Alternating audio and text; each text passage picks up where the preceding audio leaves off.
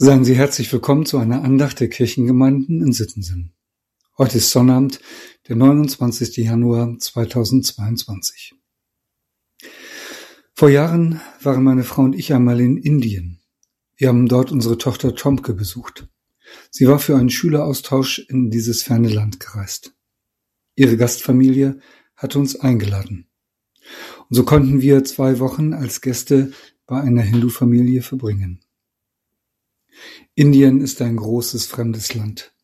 Die Eindrücke sind vielfältig und faszinierend. Und wenn man davon erzählen wollte, weiß man gar nicht, wo man anfangen soll. Alles ist so ganz anders als hier.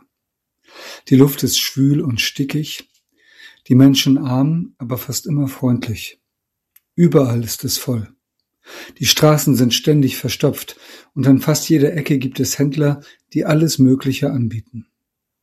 Der Tee schmeckt süß und sahnig, fremde Gerüche hängen in der Luft und unbekannte Klänge erreichen dein Ohr. Indien ist fremd und faszinierend. Und manchmal lernt man auch etwas über sich selbst und die eigene Welt. Als wir einen Tempel besucht haben zum Beispiel, im Hinduismus gibt es unzählige Gottheiten und noch viel mehr Tempel, die diesen Gottheiten geweiht sind. Und wer einen Tempel betritt, zieht seine Schuhe aus. In unserem Fall stand ein großer Anhänger vor dem Tempel mit ganz vielen Einstellfächern für Schuhe. Jeder legte seine Schuhe dort ab und dann ging es barfuß in den Tempel. Warm genug war es ja. Am Eingang hängt in Kopfhöhe eine Glocke. Jeder, der den Tempel betritt, schlägt sie kurz mit dem kleinen Klöppel an.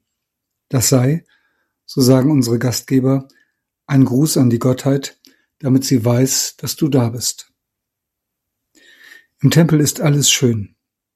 Mit Sorgfalt sind Blumen arrangiert, alte Männer sitzen im Gebet vertieft. Man merkt sofort, dies ist ein Ort, der den Menschen wichtig ist.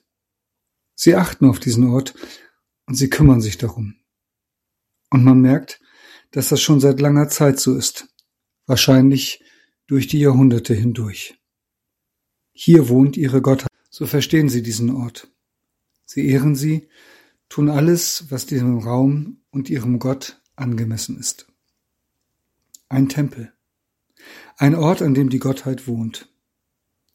Und wie ist es bei uns Christen?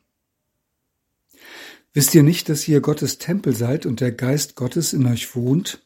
So sagt Paulus einmal im ersten Korintherbrief in Kapitel 3. Man kann es auch anders sagen.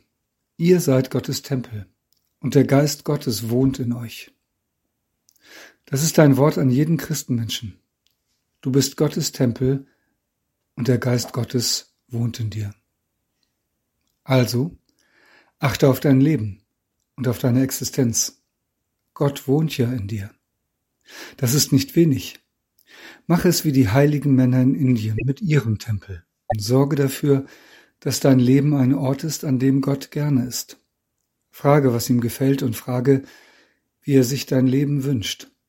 Und dann versuche, es umzusetzen. Sicher, das wird nicht immer gelingen. Tut es in Indien übrigens auch nicht. Aber wichtig ist die Haltung. Und wenn du mit dieser Haltung lebst, wird es mehr und mehr gelingen. Und wenn du scheiterst, wisse, dass unser Gott größer ist als dein Scheitern. Schon über Israel hatte er es gesagt. Ich will sie retten von all ihren Abwegen, auf denen sie gesündigt haben, und will sie reinigen, und sie sollen mein Volk sein. Das steht in Hesekiel 37, Vers 23 und ist die Losung von heute. Ich will sie retten von allen ihren Abwegen, auf denen sie gesündigt haben, und will sie reinigen, und sie sollen mein Volk sein. Das gilt auch für dich. Ich möchte beten mit den Worten eines Liedes. Den Text hat Gitta Leuschner geschrieben. Ich habe ihn leicht abgewandelt.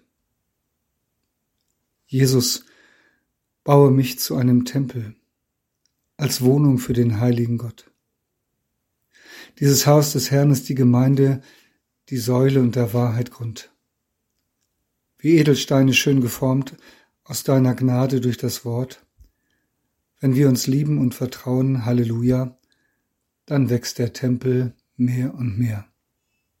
dann wächst der Tempel mehr und mehr. Amen. Mit einem herzlichen Gruß in jedes Haus, Ihr Andreas Hannemann.